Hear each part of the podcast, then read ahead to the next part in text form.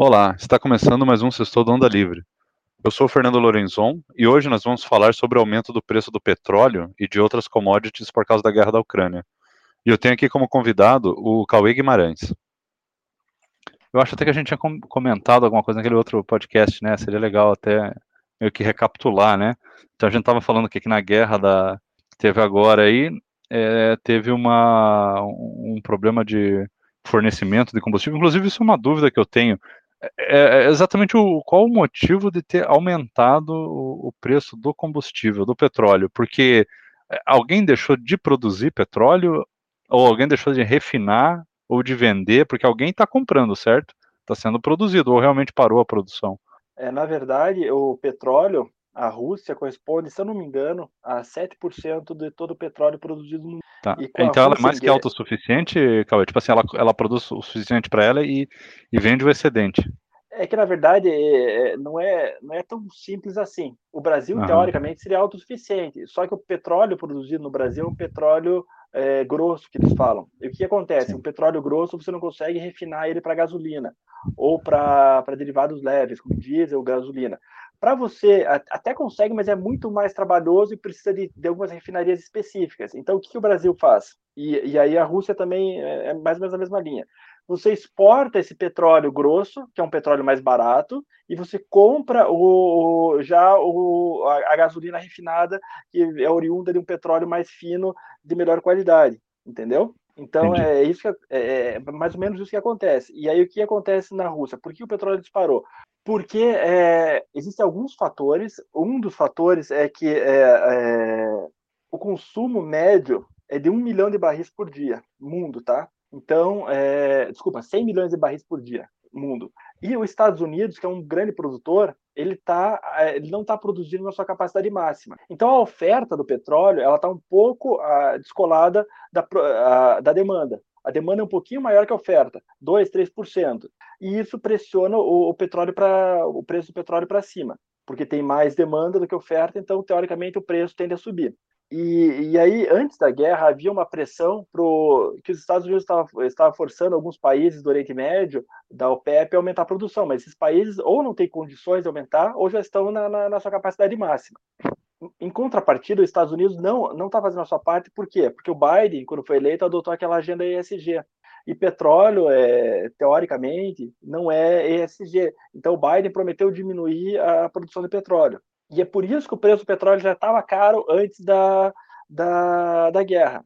Com a guerra começando e se intensificando, é, o mercado entra em desespero porque é, quem necessita de petróleo começa a prever que a, a Rússia possivelmente não vai, não vai fornecer petróleo ou porque está em guerra, ou porque haverá sanções e vão bloquear é, é, a venda de petróleo russo.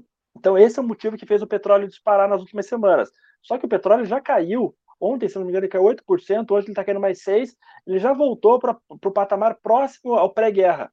Por quê? O que aconteceu? O pessoal viu é, que houve várias sanções à Rússia, mas nenhuma delas atingiu o petróleo e o gás natural. Então, consequentemente, esses produtos é, já voltaram para um preço pré. Ainda, ainda é alto, tá? O barril de petróleo está em 97 dólares, é alto. É, lembrando que o, o, barril de petróleo pré-Covid, pré-crise, ficava ali nos 70, 65 dólares. Eu acho que ele nunca mais volta para esse patamar.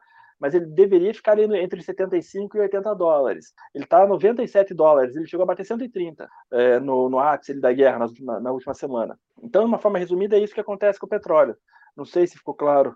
Não, é, não vou dizer que está 100% claro. É um, um dos problemas que eu não entendo é o seguinte: é por que, que ele dispara e passa a custar o dobro se a Rússia é, produz 7%? Você entende como não é intuitivo?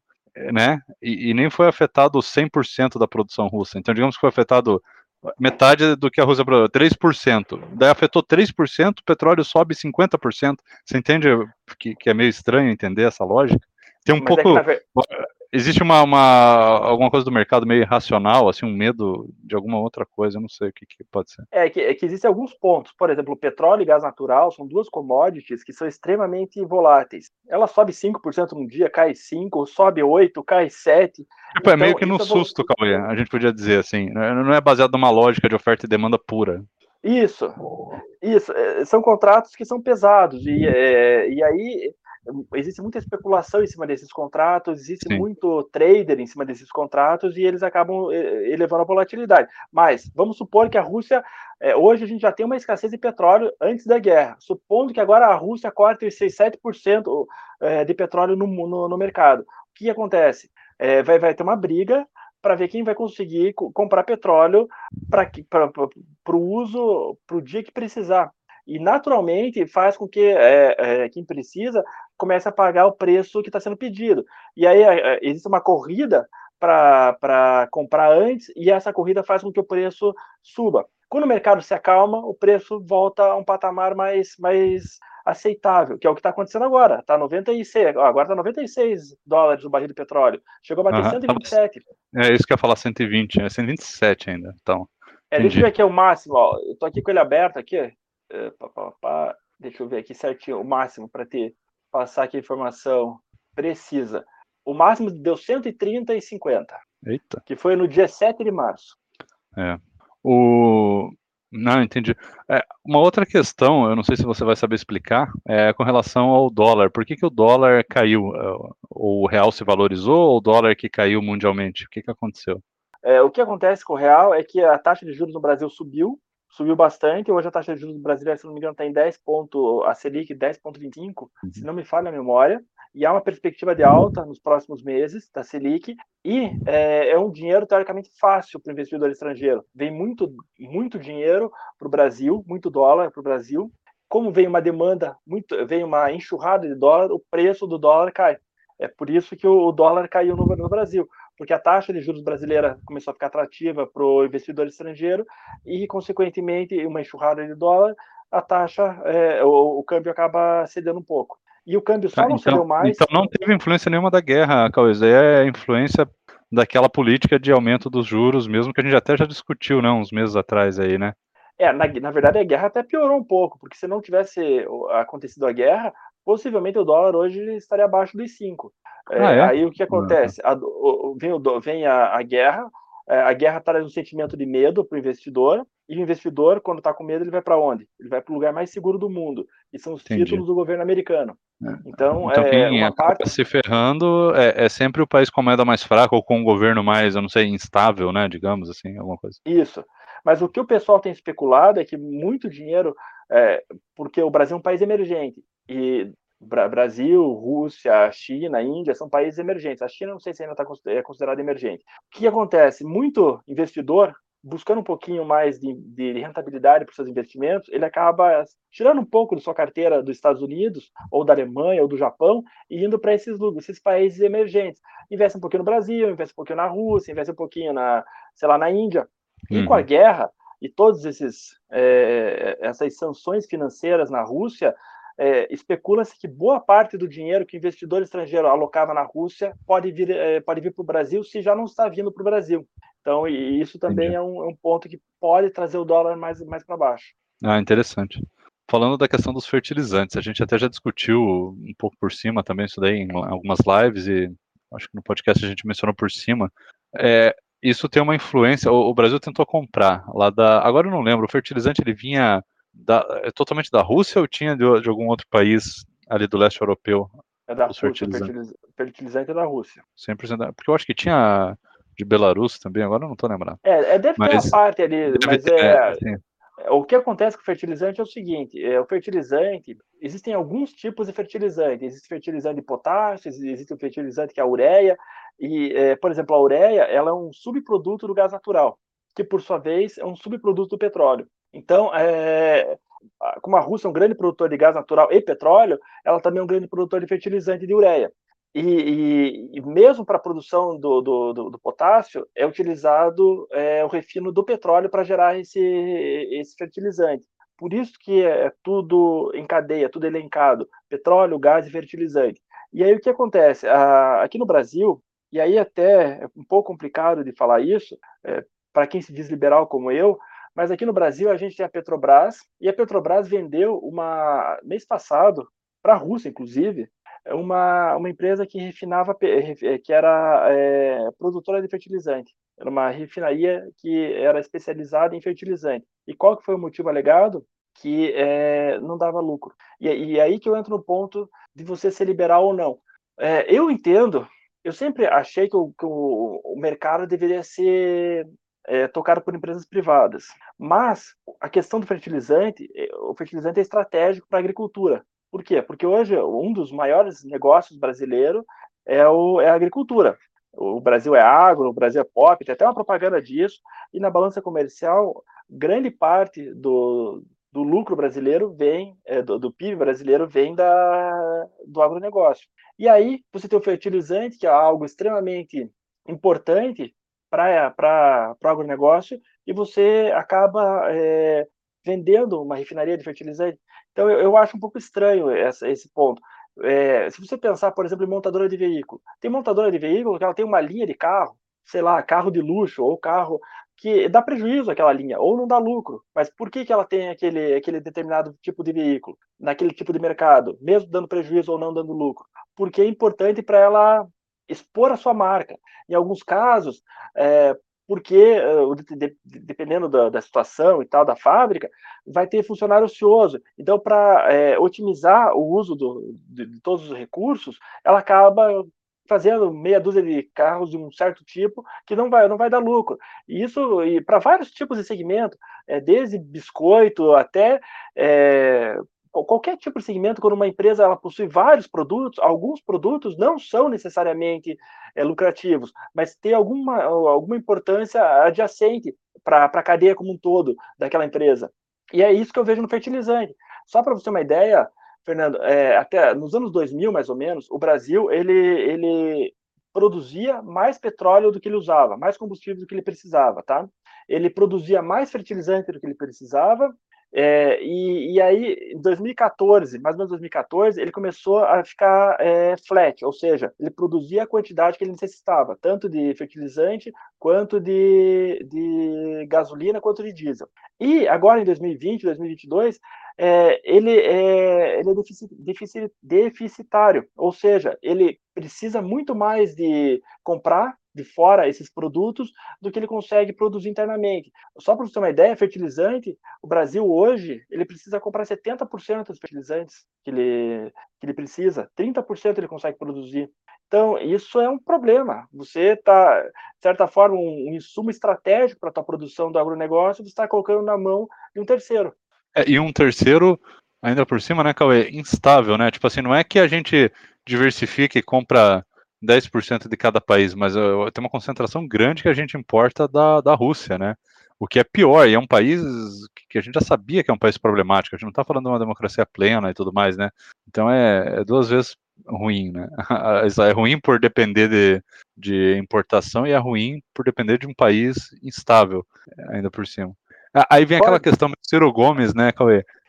vamos ser autossuficiente em tudo, estimular a indústria nacional, aí daqui a pouco a galera começa a sugerir a gente ter aí o fertilizante Brás e, e desembolsar dinheiro.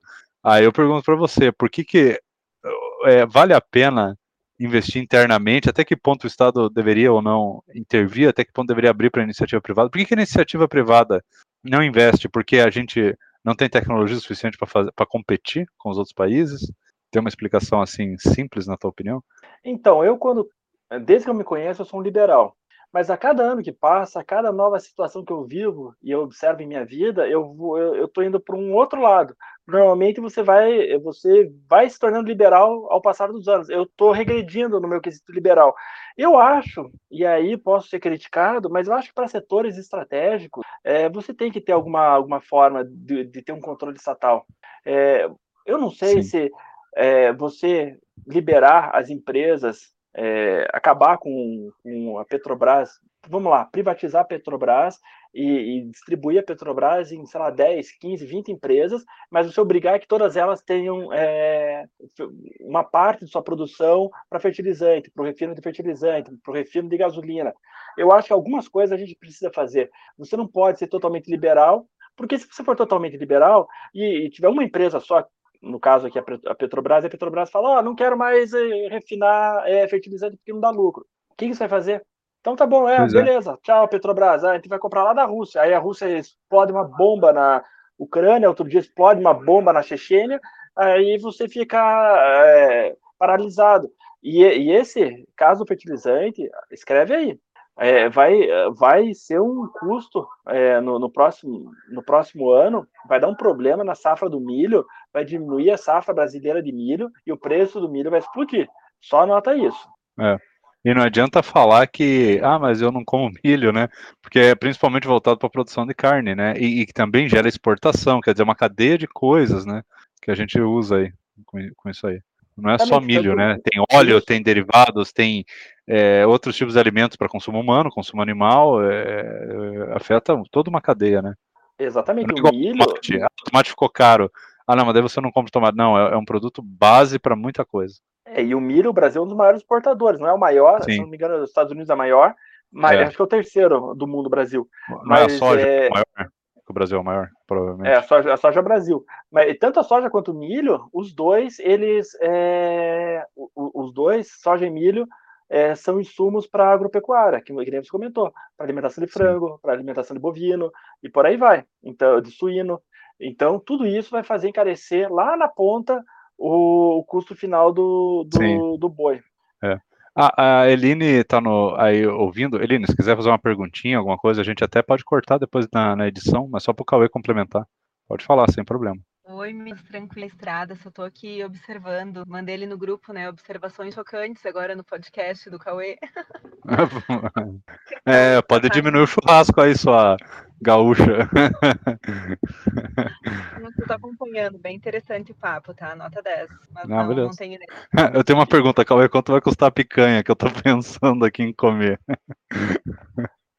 É essa pergunta que todo mundo quer fazer. É, vai, é, vai ficar caro aí. É. Já tá o quê? o, minha, picanha, minha vida, a minha picanha minha vida lá do Lula foi por água abaixo. É, ó, por exemplo, o milho, eu tô dando uma olhada agora, o milho ele tá no preço de é, setembro de 2012, maior preço da história do milho. Eita. Então, então assim, é, vai dar problema. E eu acho que vai aumentar mais ainda porque vai ter quebra de safra no, no próximo ano por falta de insumo de, de, de fertilizante para produção de milho. É. é o mundo então, todo, Cauê, levou um susto de várias coisas, né? A pandemia quebrou aí a produção de chip de computador que afetou até a, fabricação de carro. Agora uma guerra, pô, afeta fertilizante, afeta gás natural lá para Alemanha. E, e, a Alemanha é, vamos combinar também, né? São muito inocentes os caras em desativar a usina, eh, já que a gente está falando de energia, né? Usina nuclear, porque eles querem energia limpa. É muito curioso, né? É, energia nuclear é ruim, né? Feio, é mal. Ah, o que, que é bom? Gasoduto da Rússia. Pô, nota 10, hein? Parabéns para vocês, alemães, né? E enquanto a França está lá criando mais usinas é, termonucleares, né? Termonucleares e tal, e, e desenvolvendo tecnologia nova, os caras estão até com já pesquisando é, é usina de fusão nuclear. Eu sei que é um sonho meio distante aí, fusão nuclear, né? Mas é, a China e a França são, se eu não me engano, as que estão na frente das linhas de pesquisa. Pô, isso, cara, você ter energia é, nuclear é você ter uma energia que está ligada o tempo todo, que não depende do sol, não depende da chuva, não depende do gás, do vizinho, não depende da guerra. Quer dizer, passou da hora da galera aprender a lição, né? É, é, é ficar mais ligado e não depender de um único país, e um país ainda instável para tudo. Então a gente dependeu dos fertilizantes e a Alemanha dependeu do gás, que, que é muito pior, né? Vai afetar pô, a qualidade de vida direta ali da, da, das pessoas, vai faltar para aquecimento da casa, porque a Alemanha é frio, se não me engano, afeta bastante coisa básica. Então o é, mundo é, teve muitos choques aí. É, o que acontece na Alemanha é que desde a Segunda Guerra Mundial, a Alemanha, de certa forma, se sentiu culpada pelo que os nazistas fizeram e ela acabou optando por não ter exército, acabou optando por é, é, ter um, essa pauta verde, pauta ambiental muito forte. No tanto que o maior partido verde do mundo é da Alemanha. É o partido com mais cadeiras no Congresso alemão, é o Partido Verde é, alemão. E a Angela Sim. Merkel, que todo mundo adora, elogia, e eu acho que ela foi uma grande líder, ela tem um problema, ela tem uma culpinha aí, um, que foi é, ela que, que acabou com essa é, com as usinas nucleares. Acabou, não seria a palavra ideal, mas assim mudou a matriz é, é, ambiental da, da, da, Alemanha por uma pressão do Partido Verde à época. Então, é, e muita gente criticou, os, os americanos criticaram, falaram: oh, vocês estão dependendo, vão ficar muito dependentes da Rússia. E agora, com essa crise, o primeiro-ministro alemão até já comentou que ele pode voltar a usar a usina a carvão, usina a carvão para não depender da Rússia, do gás russo. Então, toda aquela politicamente correto, o, o ESG vai para o espaço, né? Pois é. Não, é, é isso mesmo. Então, é, eu não sei, o mundo está precisando levar alguns países aí uns chacoalhões, né? Eu acho que levaram bastante agora com a pandemia, com essa guerra, que não dá para ficar dependendo desse tipo de coisa. E, e isso é uma coisa, Cauê, que eu estava comentando esses tempos num outro grupo. É, a gente vê essa corrida a favor da energia é, renovável, né? não, não dependendo do petróleo, é isso que eu quero dizer, energia limpa, que, que inclui também energia nuclear, mas também a solar, é, energia eólica e tudo mais, por causa de uma certa beleza aí tal do, de salvar o meio ambiente, que é uma pauta válida, eu concordo, inclusive é uma pauta liberal, mas eu comecei depois dessa guerra, agora, a ver com outros olhos. Eu acho que tem muito político que usa o argumento, não, gente, é bonito, é, é, é verde e tal, meio que para conseguir o voto, mas é meio que um desespero para parar de depender desses países asiáticos ali do Oriente Médio, porque não dá, né, cara? Não, não dá para você depender da sua matriz energética e tudo e toda a cadeia produtiva dependendo de um país cheio de ditador no poder. Eu acho que os caras também do oeste aí, vamos dizer, os, o mundo ocidental, tá de saco cheio de depender desses caras, né? tirando a Alemanha, mas assim, o, os Estados Unidos, eh, os outros países ali, estão de saco cheio de, de, ter que comprar coisa desses caras que eles sabem que eles estão financiando uma ditadura, às vezes sanguinária, estão né, tão, tão financiando é, massacre, uma, uma ditadura, pelo menos, se não é tudo isso, pelo menos uma ditadura que pô, a mulher não vai ter ali um direito é, igual de voto e de liberdade de expressão, é, então, hoje eu vejo com outros olhos. Talvez aquele cara que vem e fala, não, a gente está defendendo energia limpa porque é bonito para o meio ambiente, eu acho que lá no fundo o cara tá, não, é porque eu não quero depender desses caras mesmo, eu quero produzir tudo aqui e, e o jeito vai ser a gente é, criar alternativas ao petróleo. Eu não sei se você vê da mesma forma também. Eu vejo, mas olha que, que coisa louca. O Biden, ele se reuniu com o Maduro na Venezuela o Biden não, uma comitiva do, de, de americanos, tá? É, uhum. Em nome do, do Biden. Se reuniram com Maduro na Venezuela para tentar diminuir os embargos econômicos que os Estados Unidos estão é, projetando sobre a Venezuela. Com, com qual objetivo? É, é, aumentar a produção de, de petróleo venezuelano. Por quê? Para poder é, é, não depender do, do, petróleo russo. E, ao mesmo uhum. tempo, os Estados Unidos estão querendo também diminuir os embargos ao Irã também para que o Irã possa vender mais petróleo e não depender do, dos Estados do, do, do russo, do governo uhum. russo. Então, olha, olha, de certa forma, a cilada em que o, o, o Ocidente se meteu, é, porque o que acontece? O Biden ele não quer aumentar a produção de petróleo nos Estados Unidos por causa da agenda SG, mas ao, ao mesmo tempo que ele se comprometeu na campanha, mas ao mesmo tempo ele vai diminuir as sanções à Venezuela e ao Irã é, porque é, ele, ele não pode depender mais do, do petróleo russo. Olha a loucura, são três, é. de certa forma, ditaduras, Irã, Sim. Rússia e Venezuela, e é, ele tem que ficar escolhendo, e ele poderia ser, produzir o seu próprio petróleo, mas aí tem uma pauta ambiental que não deixa, então assim, é uma loucura, é uma loucura o que a gente está vivendo hoje. Pois é. É, é irônico, é. Você tem que passar pano, mais ou menos, ali politicamente falando, para duas ditaduras por causa da terceira. É, e olha como é que, olha como é que é incrível, né, Cauê? O petróleo só está na mão da ditadura e é óbvio que existe uma correlação aí, né? O petróleo ele ele dá um poder muito rápido e muito fácil para um grupo local, né? A ponto de ser muito, vamos dizer, talvez mais fácil, mais sedutor você criar uma ditadura. O petróleo ele financia ditaduras. Ele é uma, um produto que cria ditaduras e alimenta ditaduras. Não é, não é coincidência, né, que várias das ditaduras do mundo hoje estão em cima de, é, como é que fala, de reservas de petróleo, né? É, são pouquíssimos os países que conseguiram não se corromper, vamos dizer assim, né, com a, a maldição, né, o pessoal chama, né, a maldição do petróleo, eu não lembro exatamente o termo.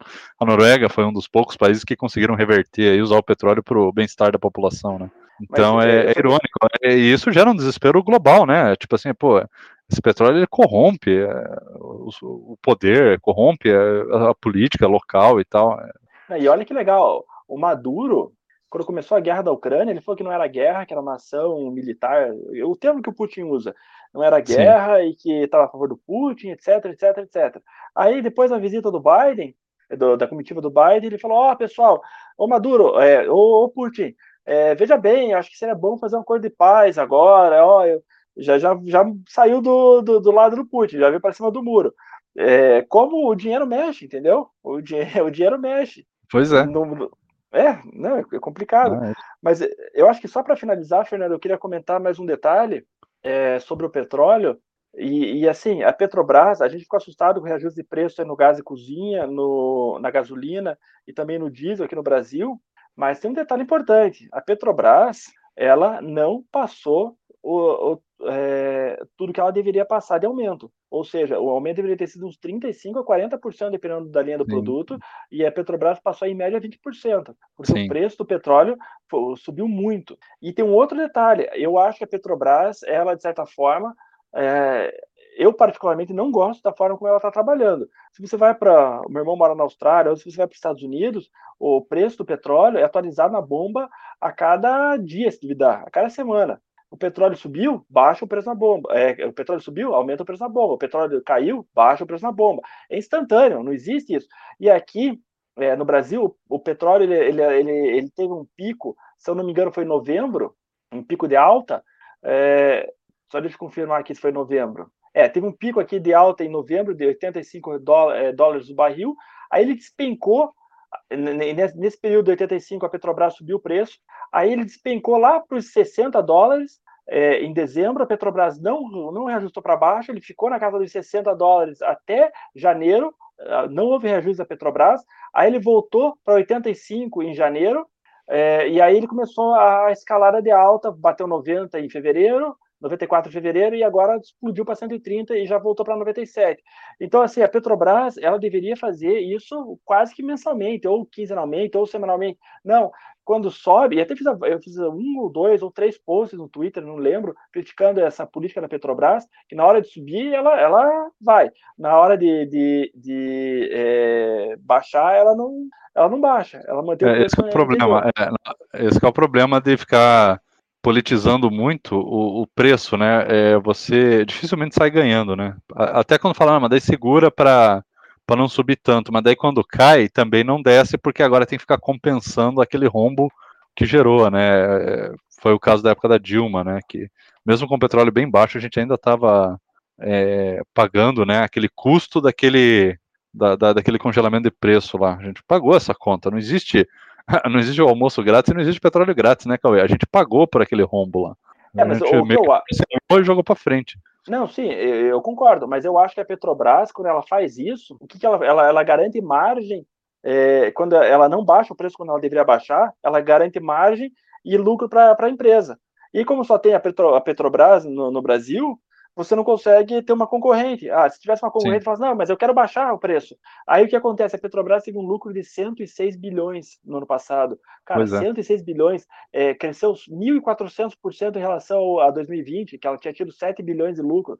É um negócio absurdo, é, 106 bilhões. Por quê? Porque ela fica fazendo esse tipo de jogada, entendeu? É, então, assim, é, eu acho eu acho o grande problema é você só ter a Petrobras, é você não ter um concorrente.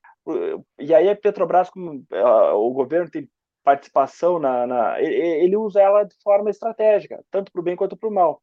Eu, eu particularmente não gosto dessa dessa ó dessa forma com a Petrobras lida, até porque, como eu comentei, é, quando deu aumento, ainda ficou uns 15% para dar aumento. Só que o preço já caiu eh, ontem e hoje, o preço caiu de, vamos lá, ontem, ele abriu em 110 e agora ele está em 92. Ele caiu 20 dólares. 20 dólares aí vai dar uns 18% mais ou menos é, da, da, queda do, do, do, petróleo.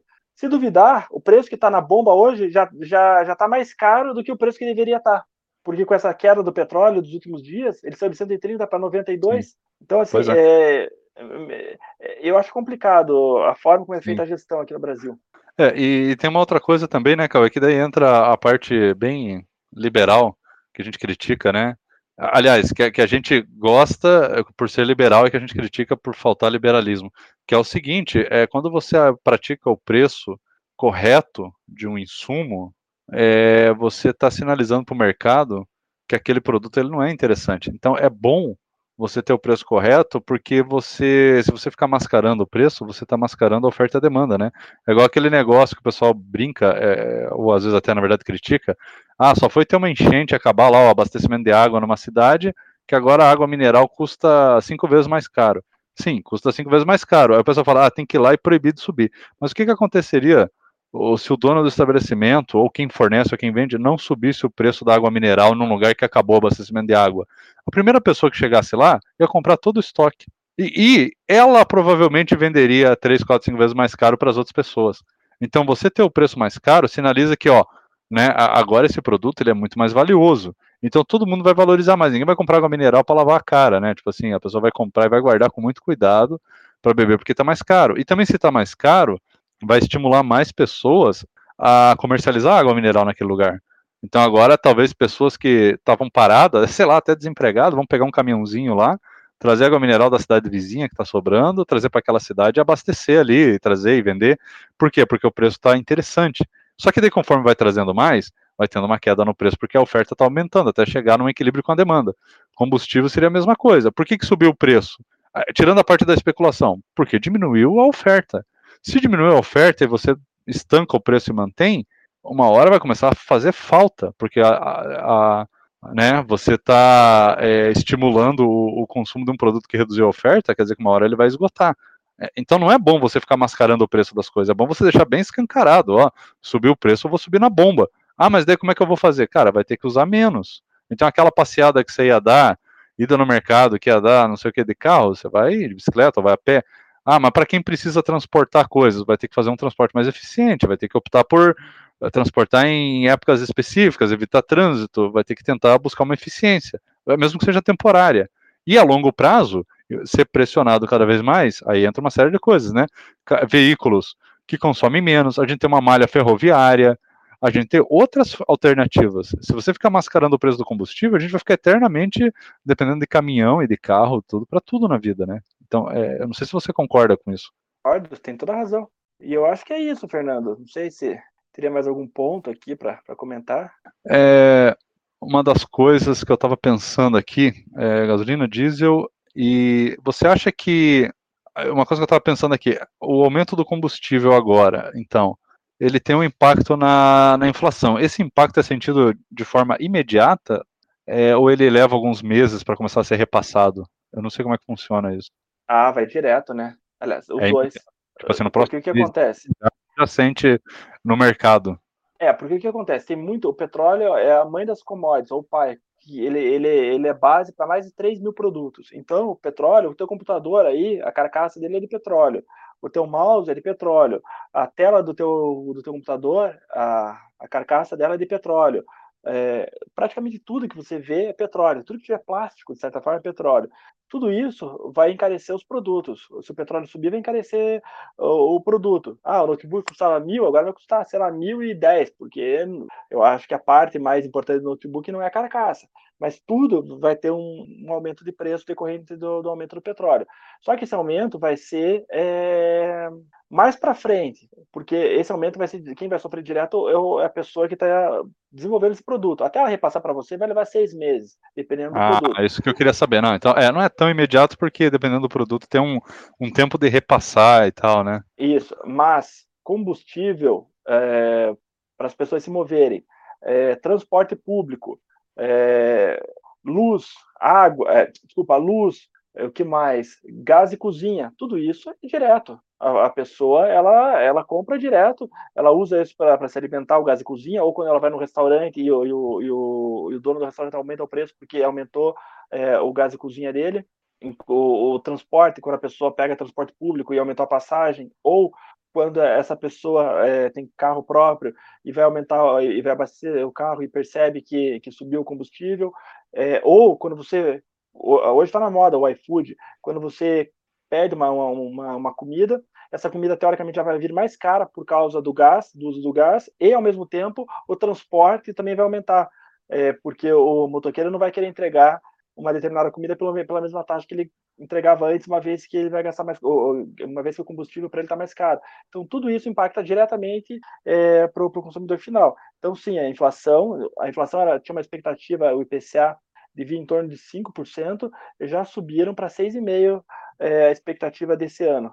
Ah, beleza. Não, então é isso, Cauê. Eu vou encerrar, então. Tá bom. Então, valeu, cara. Obrigado. Até. Falou.